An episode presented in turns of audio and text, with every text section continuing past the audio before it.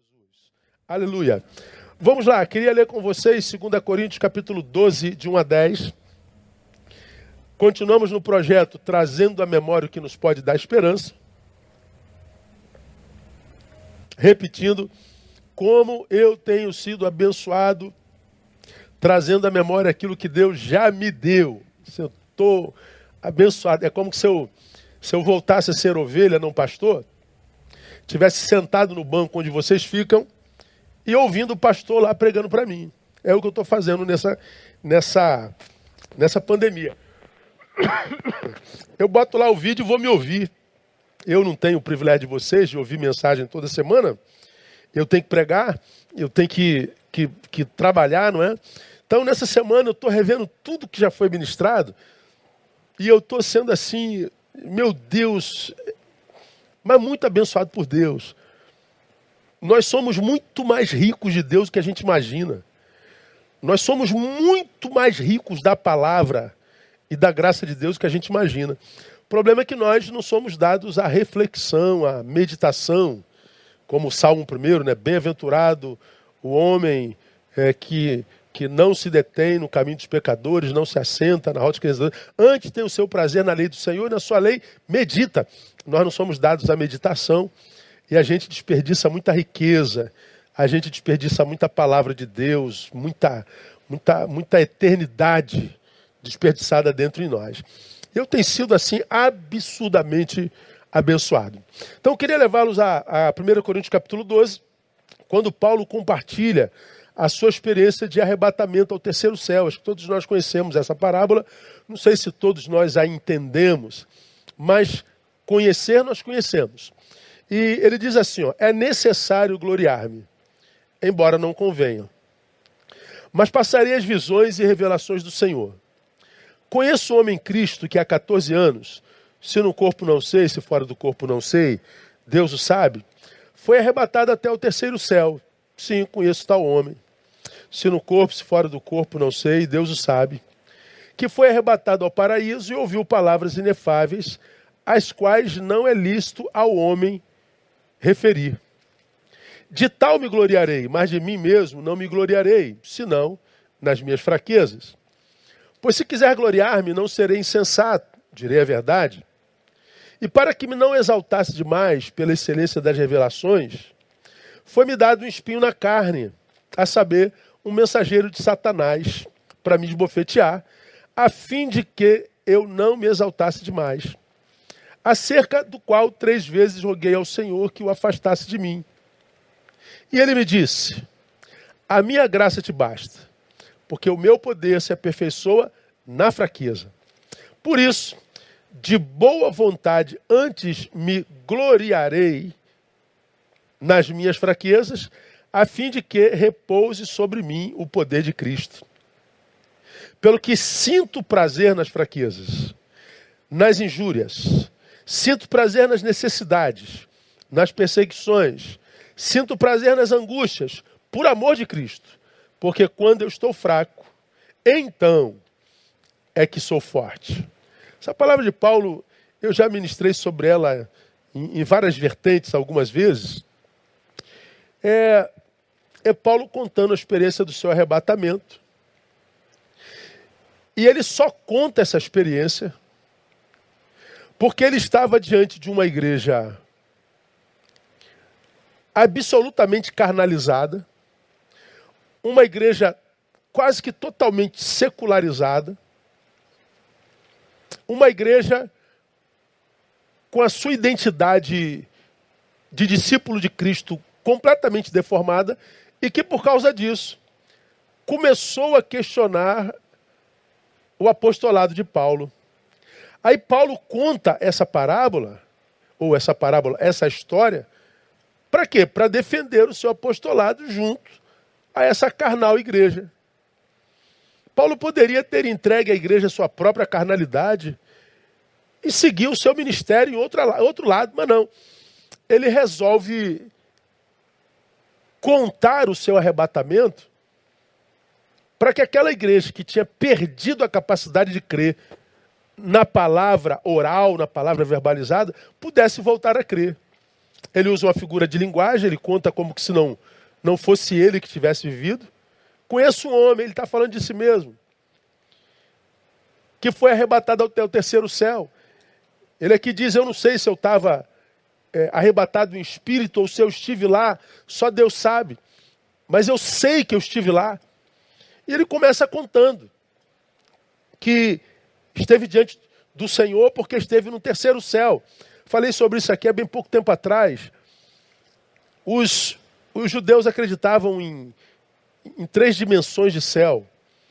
O primeiro é esse onde o passarinho voa, o avião voa. O segundo é aquele que, olhando para o céu, você vê o azul, é o firmamento. E o terceiro céu é onde acredita-se está o trono de Deus e Deus assentado sobre o seu trono. Paulo está dizendo que foi ao lugar onde Deus está. E ele só conta isso porque Paulo era simples, eu vou mostrar para você nesse texto, para abençoar aquela igreja secularizada, para defender o seu apostolado. Quando você lê o capítulo 12, verso 11, ele diz assim: ó, tornei-me sensato, vós a isso me obrigastes, porque eu devia ser louvado por vós, visto que em nada fui inferior aos demais excelentes apóstolos, ainda que nada sou. Ele está dizendo: eu não fui inferior a nenhum dos apóstolos que andaram com Jesus de Nazaré. Mas aí eu, eu vou ter que ser insensato, contando uma experiência pessoal, para poder fazê-los voltar a crer. Paulo só faz isso por causa da qualidade daquela igreja. Deixa eu mostrar para vocês um pouquinho de como era Corinto. Corinto era uma mega cidade para aquela época. Uma cidade cosmopolita, comércio farto, por isso uma cidade muito rica. Além do comércio, porque haviam dois portos. Ah, o transporte marítimo era o mais é, preponderante naquela época e, e, e, e, Corinto era uma cidade que não tinha só um porto. Várias cidades, a grande maioria daquelas cidades naquela região não tinham portos. Corinto não tinha um só, tinham dois portos. Por isso era uma igreja, uma cidade absolutamente próspera. Corinto era uma São Paulo no dia de hoje. Uma cidade comercial, uma cidade de, de negócios. Corinto chegou a ser a capital da Grécia romana num tempo de fartura, num tempo de, de, de, de grande prosperidade. E foi durante o tempo de Paulo. Uma cidade que estima-se nessa época aqui tinha em torno de 800 mil habitantes. Uma cidade com 800 mil habitantes, até hoje, é uma cidade grande. Hoje que nós temos 7 bilhões e 200 milhões de habitantes no planeta. Até hoje, uma cidade com 800 mil habitantes é uma cidade grande. Para você ter uma ideia, no Brasil, só 13 cidades têm um milhão de habitantes para cima. Todas as outras têm menos de um milhão de habitantes. Corinto tinha quase um milhão de habitantes naquela época. Para você ter o, a, a ideia da dimensão do que era essa cidade. Uma cidade plural, pluralismo religioso, econômico, ah, cultural, era uma cidade absurdamente plural, por causa disso, sincretismo religioso. Junção de, de, de, de pensamento de fé, de crença, uma cidade absolutamente é, idólatra, uma cidade tremendamente religiosa, mas sincrética. Para você ter uma ideia, é, Corinto foi uma cidade que já teve tempo para templo construído para Apolo, para Dionísio, para Artemise, para Diana, para Vênus, templo para Poseidon, templo para Zeus, templo para Júpiter. Uma cidade absurdamente idólatra e sincrética. Mas qual era o templo mais conhecido de Corinto? Era o famoso templo de Afrodite. Afrodite é a deusa do sexo. Afrodite era a deusa da promiscuidade, era deusa do amor, era conhecida como a grande prostituta da Babilônia. O templo de Afrodite era o maior da cidade e atraía gente do mundo inteiro. Era conhecido como a deusa protetora das prostitutas. que era profissão de, de, de renome e de conceito naquela época. Bom, o culto para Afrodite era como? Em grandes bacanais. Vinha gente do mundo inteiro e o culto era o desenvolver de grandes orgias. Você imagina como é que era a cidade de, de, de Corinto em função disso, irmão? Uma cidade absolutamente promíscua. Pois é. É nessa cidade, ou foi nessa cidade, idólatra, absolutamente imoral e promíscua, que Paulo, pelo Espírito Santo, planta uma igreja. Foi lá. O que, que acontece com a igreja que Paulo plantou? Essa igreja estava nessa época composta por crentes que, ao invés de influenciarem a cidade com o evangelho de Jesus, foi totalmente influenciada pelo secularismo, pela idolatria e pela promiscuidade dessa cidade. Ao invés de evangelizarem a cidade, a cidade seculariza a igreja. Essa cidade e essa igreja viveram uma, viveram uma influência inversa. E Paulo era o pastor, era o apóstolo dessa igreja. Por causa dessa secularização, é que nós vemos essa, essas cartas de Paulo completamente encharcada de referências sobre a imoralidade dessa igreja local. Se você ler 1 Coríntios 5, de 1, 1 e 2, você vai ver a história de um filho que dormia com a sua madrasta. E dormia com a sua madrasta no, no, no, no seio daquela igreja, diante do silêncio conivente daquela igreja. Quiçá do silêncio conivente do seu próprio pai. Se você ler 1 Coríntios 6, de 1 a 8, você vai ver Paulo advertindo aquela igreja porque o irmão roubava outro irmão, o irmão enganava outro irmão. Consequência disso, o irmão levava outro à justiça secular. Era uma igreja polarizada, litigiosa, dividida. No mesmo capítulo 6, de 9 a 13, Paulo fala e enumera dezenas de pecados no corpo. Ele fala sobre os devassos, devassidão, fala sobre idolatria, fala sobre os adúlteros, fala sobre os efeminados, os bêbados, os sonomitas, os ladrões, os avarentos, os maldizentes. Paulo fala sobre os roubadores. Tudo isso no seio da igreja local.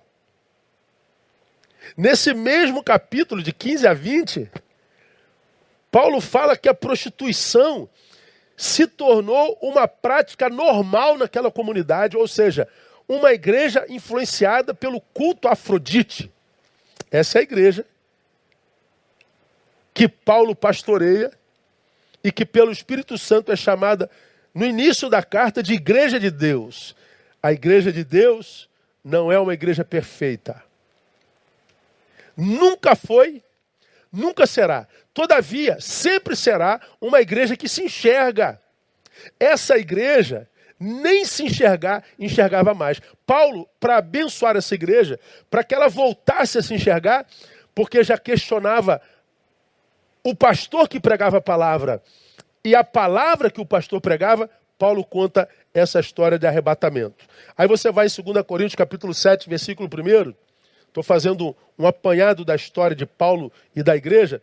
Paulo escreve, escreve assim: Ora, amados, visto que temos tais promessas, olha só, purifiquemos-nos de toda a imundícia da carne e do espírito, aperfeiçoando a santidade no temor de Deus. Paulo chama essa igreja ao arrependimento e a chama para voltar ao caminho da santidade. É para essa igreja que Paulo compartilha o arrebatamento, sua experiência sobrenatural e faz somente a fim de defender o seu apostolado, que era questionado por essa igreja por falta de visão e discernimento espiritual. Agora, o que eu aprendo aqui, irmão? Quando o pecado desconfigura a gente, eu e você somos discípulos de Jesus. A igreja é a comunidade do discípulo, dos discípulos. Quando a identidade do discípulo é deformada em mim, quando a identidade do discípulo é deformada numa igreja, quando é deformada em nós, o que, que acontece? O outro também é deformado em nós, é desfigurado em nós, mesmo que esse outro, olha só, seja um santo de Deus que foi arrebatado ao terceiro céu. Olha que coisa interessante, irmão. Paulo foi aquele camarada que Deus usou para escrever 13 epístolas. Paulo fez quatro viagens missionárias. Paulo fundou quase todas as igrejas da Ásia. Paulo, sua, seu lenço curava. Paulo esteve no terceiro céu. E esse homem, talvez o maior da Bíblia Sagrada, é questionado pela igreja de Jesus. Por quê? Porque ele era questionável, não, porque a igreja tinha se deformado. Quando eu me deformo, o outro é desconfigurado. O outro é desconfigurado quando eu sou deformado. Portanto, escuta o que eu vou falar para vocês aqui com amor em nome de Jesus. O problema que você vê no outro pode não ser um problema no outro, pode ser a comprovação de que você já está deformado. Portanto, toda vez que você julgar alguém, a quem você amava, principalmente, a quem você honrava, a quem você tinha em grande estima, que foi fonte para você, que te alimentou, que foi bênção de Deus, e de repente essa pessoa foi desconfigurada, é quase certo de que quem adoeceu foi você. E essa palavra aqui, irmão, é um chamamento a voltar ao amor próprio. Porque quando eu tenho visão equivocada de vida, de Deus, das pessoas, a vítima sou eu. Porque eu acho que a maioria de vocês já sabe disso, mas eu tenho certeza que alguns de vocês não. Então, eu relembro a você: é facilmente possível a qualquer um viver sem você. Facilmente. Quando você deixa alguém no sentido de puni-la, dependendo desse alguém que você deixou, o único punido é você. Porque o que a gente vê hoje com muita regularidade, gente que tem em outras gentes pessoas fontes abençoadoras, canais de Deus para a vida, que são abandonadas porque acredita-se que essa pessoa mudou, quando na verdade o que mudou foi você. Bom, quem perde é você, não é aquela pessoa não. Aquela pessoa vive bem sem você facilmente. Nós somos muito importantes na vida das pessoas, mas nenhum de nós é imprescindível. A gente vive. Eu sei disso porque eu já enterrei pai e mãe. A gente chora uma semana, duas semanas, um mês, um ano, dois anos. Mas a vida segue. Tem gente me ouvindo aqui agora que já viveu talvez a pior de todas as dores, viveu a pior de todas as experiências. Quem sabe é uma mãe ou um pai que enterrou um filho amado, que para mim é pior das experiências humanas. Mas a despeito de ter enterrado e de ter vivido a agudeza dessa dor, continua vivo. A vida segue. Porque todos nós somos importantes, nenhum de nós é imprescindível. Nenhum de nós. Então, num tempo em que nós temos tanta dificuldade de achar pessoas referenciais, num tempo em que a gente tem tanta dificuldade de seguir alguém sem que a gente se arrependa disso, a gente não pode abrir mão desses alguém de jeito nenhum. A igreja de Corinto havia aberto mão da pessoa de Paulo de Tarso, do homem que foi arrebatado ao terceiro céu. Veja a que ponto de doença existencial a igreja chegou. Foi por isso que Paulo conta essa experiência. Vamos à experiência propriamente dita agora? Para a gente evoluir no nosso aprendizado? O espinho na carne. Ah, é o que mais chama atenção dos crentes. Impressionante, né? Paulo fala que teve essa experiência maravilhosa com Deus. E quase sempre que alguém vem perguntar sobre esse texto é, pastor, qual era o espinho na carne de Paulo? Aí eu brinco com quem eu posso, né? O que, que você tem a ver com isso? O que, que você tem a ver com o espinho dos outros, né, irmão? Mas a gente ama saber do espinho do outro, a gente ama saber do podre do outro. Eu não sei que, que raio de desejo é esse que a gente tem por querer conhecer o podre do outro, né? Pastor, qual era o espinho de Paulo? Ó oh, irmão, eu não faço a menor ideia. Ninguém faz a menor ideia. Como a gente não faz ideia, a gente vive de especulação. Eu, particularmente, não me debruço sobre assuntos sobre os quais eu nunca vou chegar no denominador comum. Eu nunca discuto nem temas bíblicos sobre os quais a gente não vai chegar a lugar nenhum. Pastor, milenismo, amilenismo, pré-milenismo, pós-milenismo. Você nunca vai me ver discutindo isso. Predestinação ou não? Armínio ou Calvino? Você nunca vai me ver falando sobre isso. Você é, é, é, calvinista, é arminiano, vai ser a vida inteira. Dificilmente você vê alguém mudando de ideia. Já formatou ideia. Nós somos tendentes a acreditar naquilo que a gente quer. Então são temas que a gente não vai chegar nunca a uma conclusão. Eu não perco tempo. Eu vou levar meu cachorrinho para passear, vou tomar um açaí, vou namorar minha esposa, vou viver a vida. Você entende? Então o espinho de Paulo nunca foi objeto de pesquisa minha, nunca será. Mas as especulações. Ah, pastor, era um problema físico, e a maioria crê que era um problema físico nos olhos. Especulação. Outros não, não, pastor, era uma fraqueza carnal. Paulo tinha um pecado.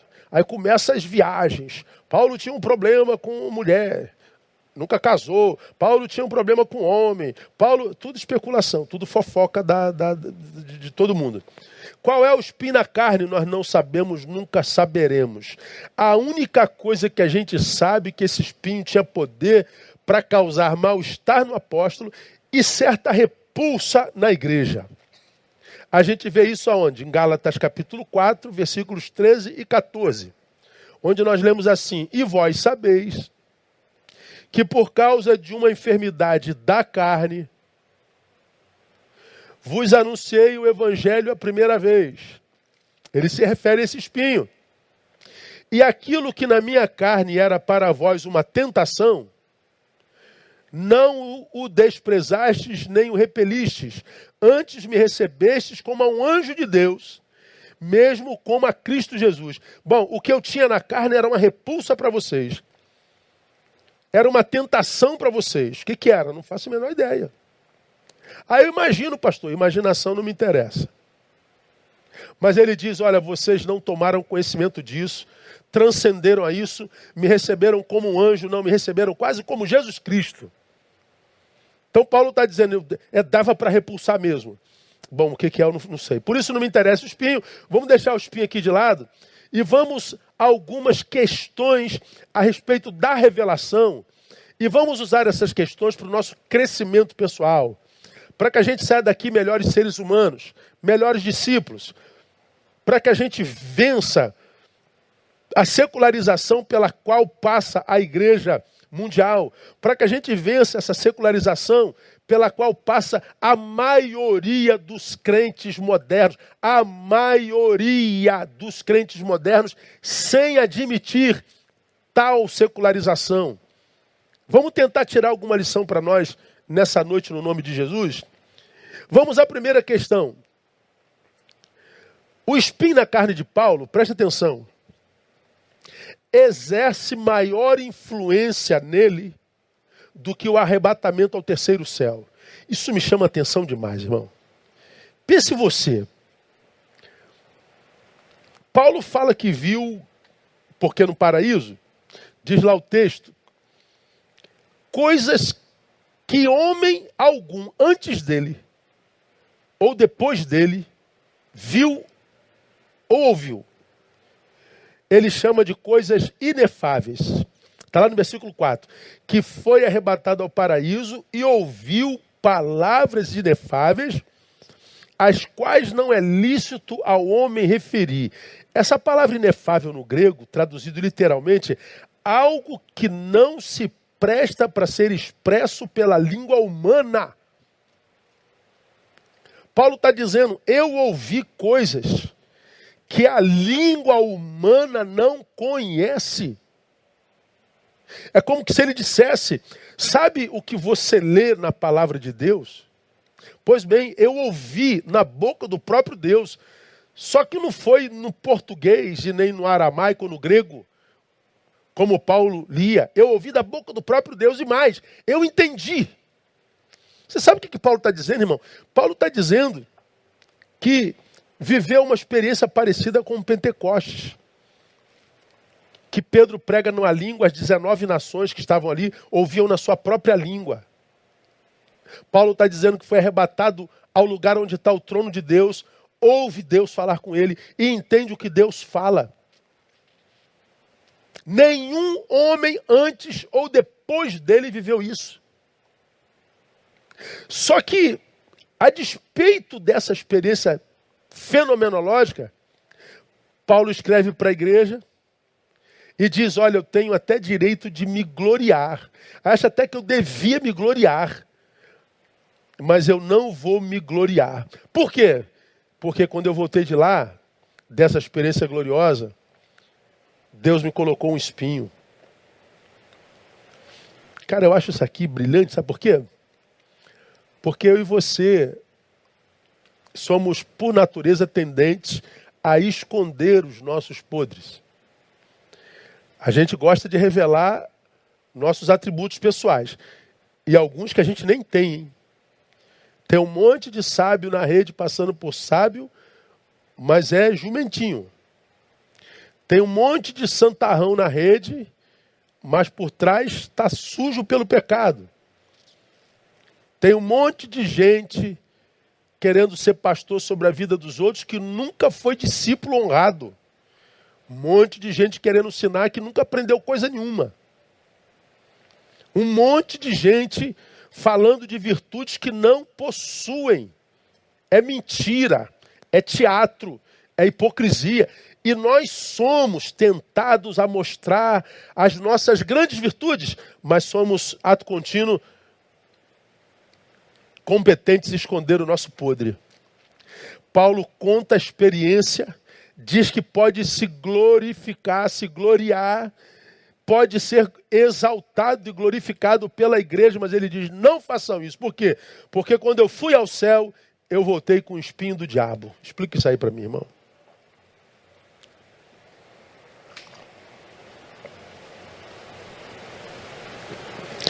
Eu vou ao céu e volto com o espinho de Satanás. Eu acho Paulo extraordinário, né? Por que, que ele não se gloria? Porque ele enxergava seu espinho. Quando ele revela a sua experiência espiritual, que foi verdadeira, que foi inquestionável, ele não esconde a sua experiência carnal, quase demoníaca. Porque ele diz lá, e para que não me exaltasse demais, pela excelência das coisas que eu vi lá, das revelações, foi-me dado um espinho na carne a saber o mensageiro de Satanás para me esbofetear a fim de que eu não me exaltasse mais. Então, quando eu fosse tentado a me gloriar pela experiência, era como se alguém batesse na minha cara: ô, ô, ô, para, baixa a bola aí. Baixa a bola aí. Esqueceu que você também tem espinho? Esqueceu que você também tem podre? Não sucumba à tentação da autoexaltação, da soberba, da vanglória, não, Paulo. Você não é perfeito, não. Baixa a bola aí. Você foi sim elevado a um, a um patamar altíssimo da tua existência. Mas lembra, você foi levado, você não foi. É graça de Deus. Baixa a bola, Paulo. E Paulo baixava a bola. Por que, que nós vivemos nesse tempo tão soberbo, irmão? Por que, que nós vivemos nesse tempo de gente tão metida a besta? Por que, que nós vivemos nesse tempo de atiradores de pedra o tempo todo? É porque não enxerga seu espinho. Por que, que a gente tem prazer em condenar o outro no seu pecado? Por que, que a gente tem prazer em publicar o pecado do outro? Por que, que o espinho do outro nos, nos, nos atiça tanto? Porque a gente não enxerga mais o nosso. Paulo vive uma experiência verdadeira. Mas quando ele volta, ele diz: Eu também vivi, junto com a experiência espiritual, uma experiência carnal que me oprime. Aliás, para mim, irmãos, é, essa é a prova mais, mais verdadeira. É a prova cabal da veracidade, da excelência espiritual na vida de uma pessoa. Qual é a prova cabal de que uma pessoa é de fato espiritual, irmãos? É, é de fato espiritual, irmãos. É quando ele não esconde as suas fraquezas. É quando ele não tem problema de revelar suas humanidades. Para mim, espiritual é aquele que não tem medo de dizer que tem medo. Para mim, forte é aquele que não tem medo de dizer que está doendo. Para mim, santo é aquele que revela o quanto de misericórdia o possui, possui e o possui e mostra no trato, no dia a dia. Para mim, santo não são esses estrelas gospels que são famosos, mas no, no palco, na mídia, na frente de uma tela, mas que no dia a dia nada tem a ver com aquilo que demonstra na frente de uma câmera como essa para a qual eu falo. Paulo, ele viveu essa experiência fenomenológica, mas disse: Eu tenho espinho na carne. Isso é espiritualidade. Uma igreja verdadeiramente de Deus não é composta de gente que se gaba dos seus arrebatamentos espirituais fenomenológicos, como eu já disse aqui. Uma igreja de Deus, de fato, de verdade, é composta por gente que não tem medo de expor a sua humanidade com todas as suas ambiguidades. Que não tem medo de perder seguidores porque diz que tem medo, porque está doendo, porque está doente, porque desanimou.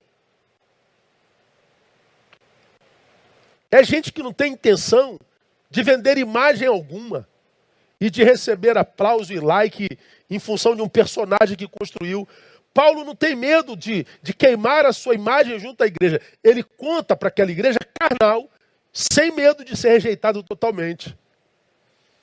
Hoje em dia o que a gente vê é exatamente o contrário, irmão. Nós superdimensionamos nossas experiências espirituais quando as contamos, e para mim, grande parte das experiências espirituais que são contadas na nossa igreja são mentirosas, e se não são mentirosas, são superdimensionadas. Então nós superdimensionamos, ampliamos a coisa e, e, e, e, sobretudo, escondemos com unhas e dentes nossos pecados. Por quê? Porque o que a gente quer não é a glória de Deus, é a nossa glória. É por isso que a gente não tolera pecado. Pastor, nós não podemos tolerar pecado no nosso meio. Pecado descoberto, né? Porque quem nunca pecou numa igreja local? Aí eu digo sempre, em toda coletividade, em toda comunidade, tem dois tipos de gente. Na evangélica, tem aqueles que pecam bem e aqueles que pecam mal. Tem aqueles que são bons em pecado e aqueles que não são bons em pecado. Quem são aqueles que não são bons em pecado, pecam bem? São aqueles que pecam e são descobertos. Não sabe errar. O cara vai lá e fez a besteira dele, todo mundo sabe. É mau pecador. Mas tem aqueles da igreja que são bons de pecado. Eles pecam, não são descobertos jamais. Aí, porque eles não são descobertos, eles acham que tem direito de apedrejar quem foi descoberto. E não sabe muitas vezes que a graça de Deus está mais sobre aquele que foi descoberto, porque ele não tem competência para pecar, do que aquele que tem competência para pecar e se transforma em juiz. É o hipócrita. A minha igreja é a tua, tão cheia de gente assim. Eu fico com pecador descoberto, mas eu não fico com juiz apedrejador de jeito nenhum. Nós não podemos tolerar pecado do nosso meio, pastor. Qual? O dos outros, né? É sempre o pecado do outro. Pois é, a igreja de Jesus é composta de gente que tem experiências espirituais, sim, mas de gente que carrega espinho e reconhece cada um deles. Nota, irmãos, que Paulo é tremendo, né? Mesmo depois da experiência do arrebatamento, todas as lutas de Paulo, aquilo no que Paulo gasta todas as suas forças, Todas. Você vai ver isso na Bíblia toda. Ele vive a experiência do arrebatamento, mas todas as suas lutas foi no sentido de se livrar do espinho e não de retornar ao terceiro céu. Oh, Deus me dá uma nova experiência. Não, ele não pede nova experiência no terceiro céu. Ele luta para tentar se livrar do espinho. Deus, eu já orei uma vez, já orei duas vezes, já orei três vezes. Ou seja, na cultura vigente, ele orou tudo que podia. Ele envidou todos os esforços para se livrar do espinho. Deus, eu não quero voltar ao terceiro céu não quero ouvir coisas inefáveis. Foi maravilhoso. Foi um arrebatamento único. Ninguém no planeta viveu isso. Eu te louvo por isso, mas eu não quero isso de novo. Não, não, não. Seria ótimo vi vi vivenciar isso novamente. Mas eu queria tirar é o espinho, Senhor. É a luta de Paulo. Paulo não quer uma vida sobrenatural, de arrebatamentos inexplicáveis. Paulo quer viver uma vida natural e simples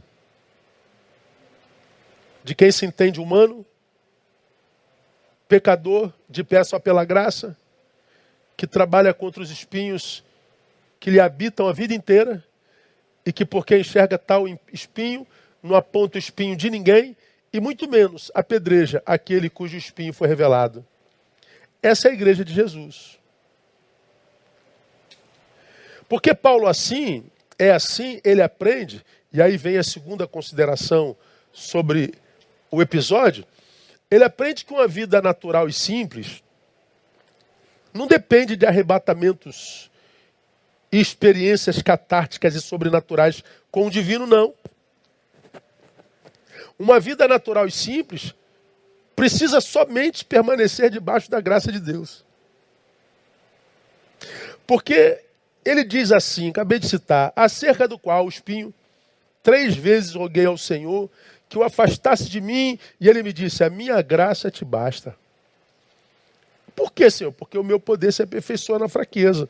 Enquanto você reconhece a sua fraqueza, tudo que você gerar em força, saberá que não foi na tua força, foi na minha. Quando você se reconhece incapaz e você realiza coisas que você entendia não poderia realizar, vai saber que só realizou por mim o meu poder se aperfeiçoa na fraqueza. E se assim o é, eu só preciso estar debaixo da graça, eu só, reconheço, só preciso reconhecer a graça, eu não preciso de, de, estar no terceiro céu o tempo inteiro, eu não preciso de experiências tão, tão fenomenais o tempo inteiro. Por que então a maioria de nós vive pedindo novas experiências com o Espírito Santo? Porque a maioria de nós quer mais, mais, mais, mais. Novo, novo, novo, novo. Nós vivemos como, como viciados de evento e evento, de ajuntamento e ajuntamento, atrás de um novo batismo, de uma nova experiência, de um novo derramar, de um novo fôlego, de um novo fogo, de um novo mover. Nós queremos uma nova unção. Aí nós queremos um novo pastor, porque esse já não tem mais visão. Nós queremos uma nova comunidade, porque aquela perdeu. Nós queremos um novo. Nós queremos uma nova congregação. Nós queremos um novo. Por que, que nós vivemos como viciados atrás disso o tempo inteiro? Na cabeça destes crentes que vivem atrás do novo o tempo inteiro, isso é busca por santidade, isso é busca por consagração. Eles chamam isso de fome de Deus, mas para Paulo é, é só prova de que saíram debaixo da graça de Deus. Ou seja, a graça de Deus não é suficiente. Eu preciso de uma dose nova todo dia. Eu preciso de, de uma picada na veia de Deus o tempo inteiro. Por quê? Porque a graça não basta. Eles não sabem viver na graça. Não me impressiono Nunca me impressionei com espiritualidades espetacularizadas.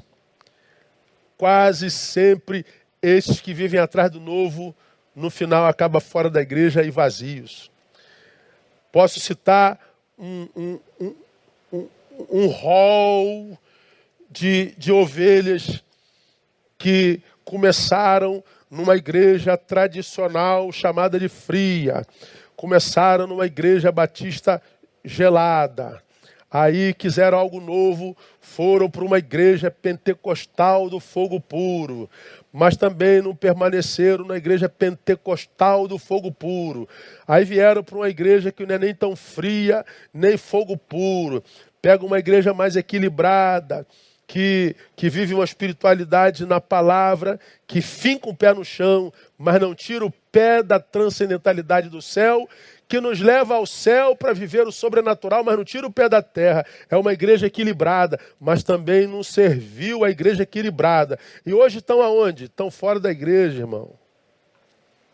Poderia escrever uma lista de crentes assim, ó. O mundo engoliu e agora estão engolidos pelo mundo, dizendo: a gente não precisa de igreja, eu não preciso estar na igreja para estar com Jesus. Eu abandonei a igreja, mas não Jesus de Nazaré. Jesus é meu pastor, nada, você foi secularizado. É só você lembrar quem você era no palco, quando você ministrava, e o que você carrega dentro de você hoje, irmão. Você foi engolido por esse tempo presente. Então, irmão, para a gente viver em Deus, a gente não precisa de experiências novas o tempo inteiro, não. A gente só precisa permanecer debaixo da graça. Quando o poder sobre o qual nós existimos é a graça de Deus, algumas marcas nos seguem e essas marcas nos são óbvias. Só não vê quem não quer. Permaneça debaixo da graça, que essas marcas distintivas se manifestarão na sua vida. A primeira delas, aquilo que geralmente paralisa a maioria dos homens, a mesma coisa que paralisa a maioria dos homens, será exatamente aquilo que nos fortalece. Paulo está dizendo, pelo que sinto prazer nas fraquezas. A maioria dos homens, quando estão se sentindo fracos, o que eles sentem é angústia, tristeza, porque acreditam que Deus abandonou, que é a ausência do amor do Pai, Paulo está dizendo, eu sinto prazer na fraqueza, inclusive. Nunca a minha fraqueza conseguiu demover-me da ideia de que ele me ama e que ele está comigo. Então eu sinto prazer fora da fraqueza e sinto prazer na fraqueza porque o meu prazer é ele. Sinto prazer nas injúrias, ou seja, vocês me maldizem, vocês me criticam, vocês duvidam do meu apostolado. E eu sinto prazer no meio disso tudinho porque o meu prazer não está no que vocês dizem a meu respeito, mas no que ele diz a meu respeito. Eu sinto prazer. É Paulo. Eu sinto prazer nas necessidades. Ou seja, eu não sinto prazer só de barriga cheia. Eu sinto prazer na fome. Por quê? Porque eu sei que ela é temporária. Nunca vi o justo a mendigar o pão e o que teme a Deus a padecer necessidade. Não existe. Vai chegar o pão. Ah, cadê o pão de hoje? Não sei, vai bater na porta, daqui a pouco ele vai chegar. Então não me peça para perder o sono, porque eu estou passando por necessidade. Eu durmo, eu me alegro nas perseguições. Ele está dizendo: vai correr atrás de mim, irmão, e vai ficar correndo atrás, porque eu corro atrás da graça de Jesus, e quando eu corro atrás da graça, a graça me alcança. Mas você não me alcança porque eu estou na graça, e você está longe da graça. Paulo está dizendo que sente prazer nas angústias. Paulo chegou ao grau mais elevado de uma espiritualidade. E o grau mais elevado de uma espiritualidade não é a ausência de fraqueza, não é a ausência de injúria, não é a ausência de necessidade, não é a ausência de perseguição, não é a ausência de angústia. É sentir prazer nisso tudo. Só quem está debaixo da graça. Na religião, mas você nunca vai viver isso só porque você é batista, presbiteriano, pentecostal, só isso, cheio de juízo, cheio de performance eclesiológica, mas longe da graça, tu não vai viver isso é nunca.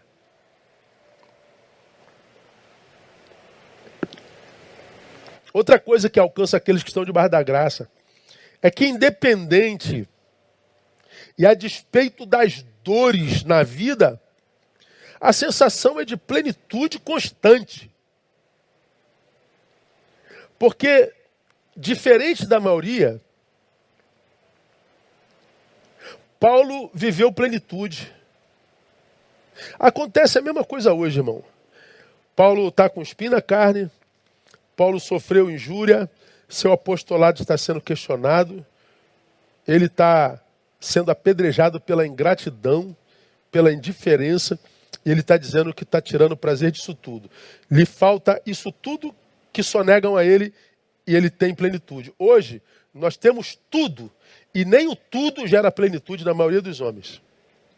Pastor, é um, é um desespero que eu não sei de onde vem. Aí você olha para o lado, está suprido em tudo. Não está com fome, não está com sono, está de férias, está na igreja, está com tudo. E não sabe de onde vem esse vazio.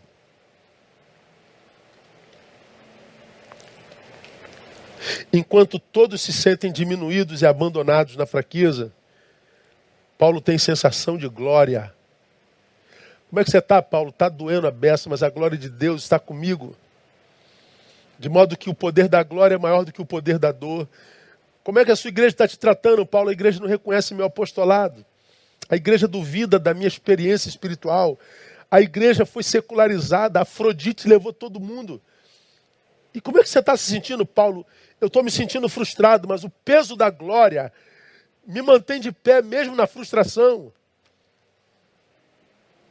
É graça. Por que será, irmãos, que alguns se sentem menores e abandonados na fraqueza? Por que, que tantos de nós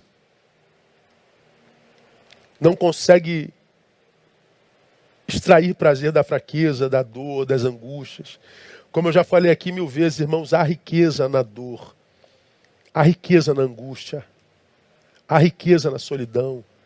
E quando a gente está debaixo da graça, mesmo nessa ambiência contrária, a gente consegue perceber o peso da glória de Deus. Mas a gente tem que viver isso na graça de Deus. Vamos caminhar para o final? Porque o vizinho botou um som aqui na frente que está atrapalhando. Glória a Deus por isso. Vamos é, sofrer esse ruído debaixo do peso da glória. Ah. Terceira lição, irmãos, é que eu termino a, a experiência desse, a, a, as lições dessa experiência. É que a força de Deus, eu aprendo na experiência de Paulo, só é dada a quem não se esquece de que tem espinho. Mesmo que seja um santo que tenha sido arrebatado ao terceiro céu. Veja só, a força de Deus, o renovo de Deus, a graça de Deus, a bondade de Deus, a, a, o suprimento de Deus, tudo que é de Deus, só é ministrado, só é dado para aquele que não esquece que tem espinho na carne. Mesmo que você seja um Paulo, portanto, que tenha sido arrebatado até o terceiro céu. Meu irmão, você pode ser quem você for. Você pode ser o Papa, você pode ser o presidente da igreja, você pode ser o apóstolo, você pode ser o patriarca, você pode ser o Jesus II, você pode ser o introdutor da igreja, você pode ser o que senta no último banco. Se é gente, tem espinho na carne. E só quem reconhece, ter todos temos, nem todos reconhecemos. Só quem reconhece o espinho da carne pode receber provisão diária de Deus para que não sucumba diante da fraqueza, da angústia, da dor, da injúria, da necessidade da gratidão. Por que, só quem tem espinho? Porque só quem se enxerga, enxerga com misericórdia. Esse espinho que me foi dado, diria Paulo, meu Deus, é um, é um mensageiro de Satanás para me humilhar, para me esbofetear. Eu não vou suportar isso. Vou. Porque eu estou vendo a misericórdia de Deus, mesmo na ambiência do espinho. Então, eu, eu, eu, eu, eu sei que eu não vou sucumbir diante das adversidades, mas também, porque eu me enxergo, eu não vou apedrejar ninguém na sua dor. Eu não vou apedrejar ninguém porque o seu espinho foi descoberto. E não é o que a gente vive hoje, nós vivemos numa geração de apedrejadores. E por que, que nós vivemos numa, numa geração de apedrejadores? Porque é uma geração que não enxerga seu espinho. Consequentemente, vai viver a ausência da provisão divina vai ter que se contentar em ser membro de uma igreja e um religioso frio e mórbido e hipócrita. Por que, que só quem enxerga seu espinho consegue o favor de Deus? Porque só quem se enxerga está livre da forma como o outro o enxerga. Porque eu sei como sou, não me importa mais o que você pensa a meu respeito. O que você enxerga aqui não interessa mais. Eu já sei quem eu sou em Deus e diante de Deus eu já me revelei. E Ele já me aceitou como eu sou. E me aceitou de verdade. Não é hipocrisia relacional, não. Então o que outro diz a meu respeito perde poder. E só quem se enxerga consegue enxergar a dimensão do amor do Pai. Só consegue enxergar o amor do Pai, irmão, seja no nascimento, no berçário, seja na sepultura, é, quem se enxerga. Só consegue entender o amor de Deus quando compra o carro e quando o carro é roubado, quem se enxerga. Só enxerga a dimensão do amor de Deus. Em todo canto na sua criação, quem se enxerga. Porque quem não se enxerga, não vai enxergar o amor do Pai. A gente vai entender o amor do Pai quando a gente entender que só um Deus grande como o nosso para amar um ser pequeno e medíocre como nós. Não é possível que você que duvide do amor de Deus de quando em vez, acha que merece tal amor, né, meu? Um ser humano que acredita que merece o amor de Deus é um ser humano que não se enxerga. Só pode ser, meu Deus do céu. Porque quando eu olho para mim, irmão, e o que eu vejo em mim não é o que você vê em mim, você só conhece as minhas virtudes. Como eu só conheço as tuas virtudes. Agora, eu sei do meu podre e você sabe do seu. Eu não sei se você tem consciência do seu. Eu tenho plenamente. Ah, eu conheço os meus espinhos. Sei do que eu sou capaz se a graça de Deus me é tirada. Eu conheço o meu índice de maldade.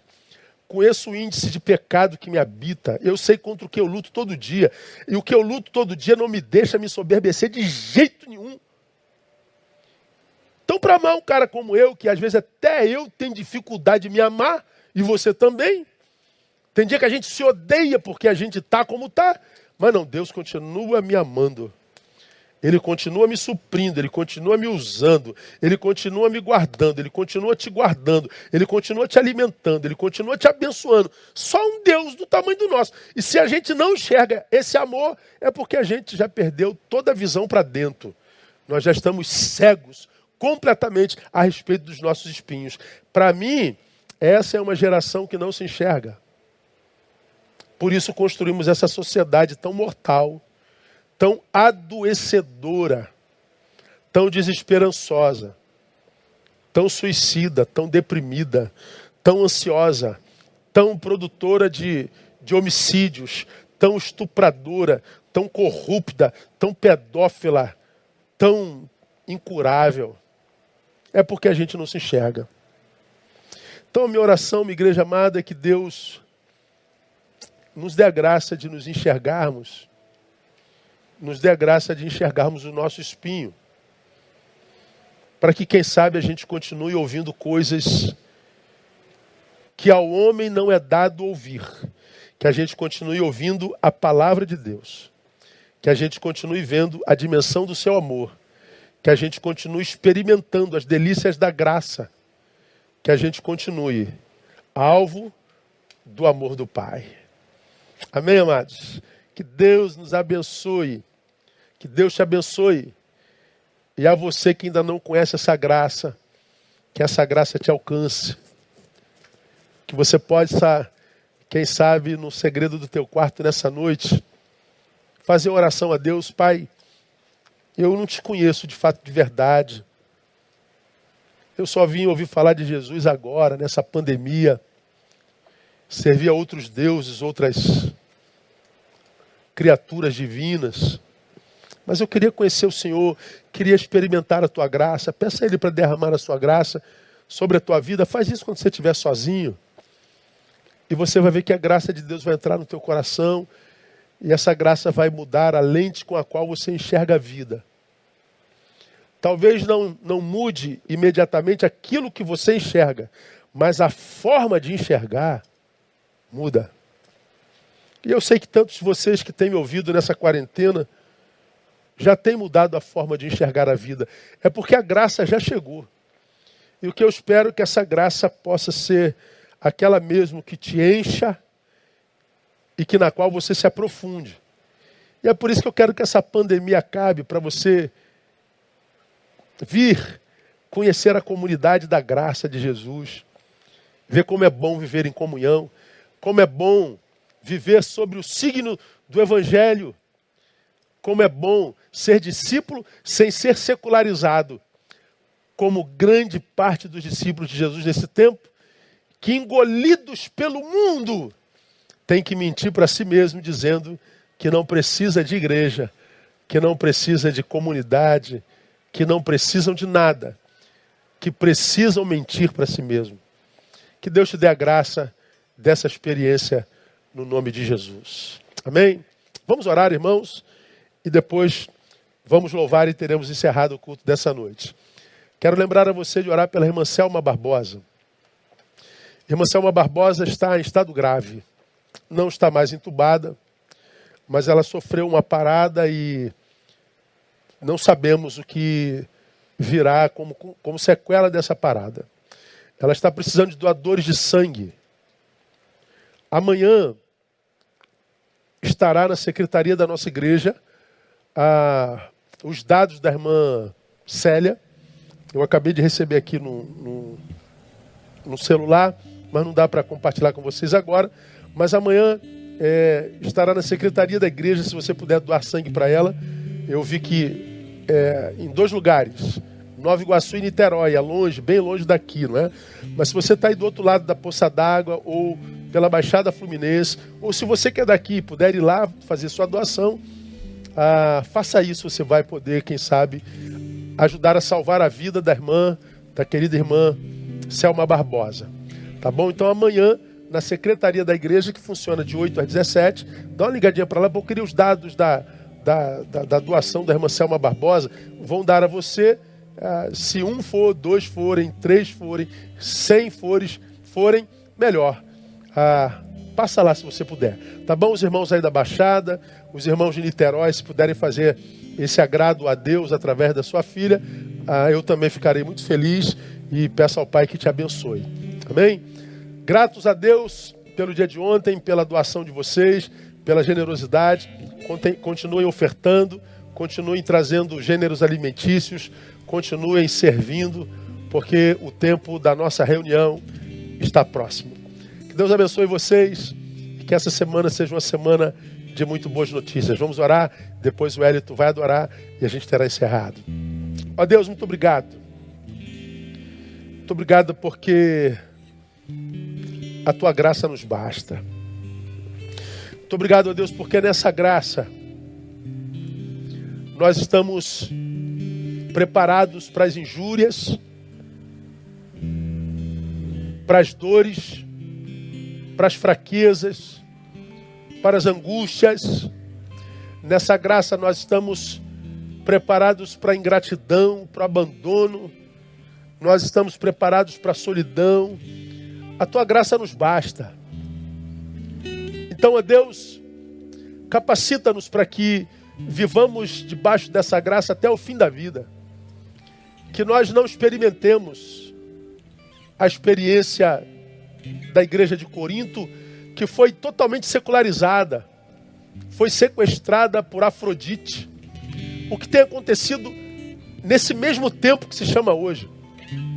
Quantos filhos teus, ó Pai, tendo que mentir para si mesmo, dizendo que está bem na fé, mas que não passa pela palavra, não passa pela oração, não tem vida missional, não está em missão, vida sem missiologia, tem que mentir porque foram engolidos pelo mundo, foram secularizados. Livra-nos dessa desgraça. O que nós queremos é graça, abundante graça. Intercedemos agora, Deus, pela irmã Selma Barbosa e te pedimos que tu abençoes a sua mente, que o abençoe, o Senhor abençoe seu corpo, que o Senhor seja rafá para ela, trazendo cura e saúde ao corpo, alma e espírito. Devolva a tua serva, a sua filha. Devolva a tua serva ao seu neto, a sua neta. Devolva a tua serva a vida. Traga de volta, Pai, se da tua vontade. Conceda-nos uma semana de bênção, de superação, e que essa semana seja uma semana, ó Deus, de milagre e de boas notícias. E que a graça bendita de Jesus, o amor do Senhor, que é Pai, e a comunhão e a consolação do Divino Espírito repousem sobre a vida de cada um dos teus discípulos, e sobre toda a tua igreja e sobre todo Israel do Senhor, espalhados pela face da terra. E que sejam sobre nós agora e para todos sempre. Amém e amém. Deus abençoe você. Até a próxima, permitindo o Pai. Vamos louvar. Boa semana a todos.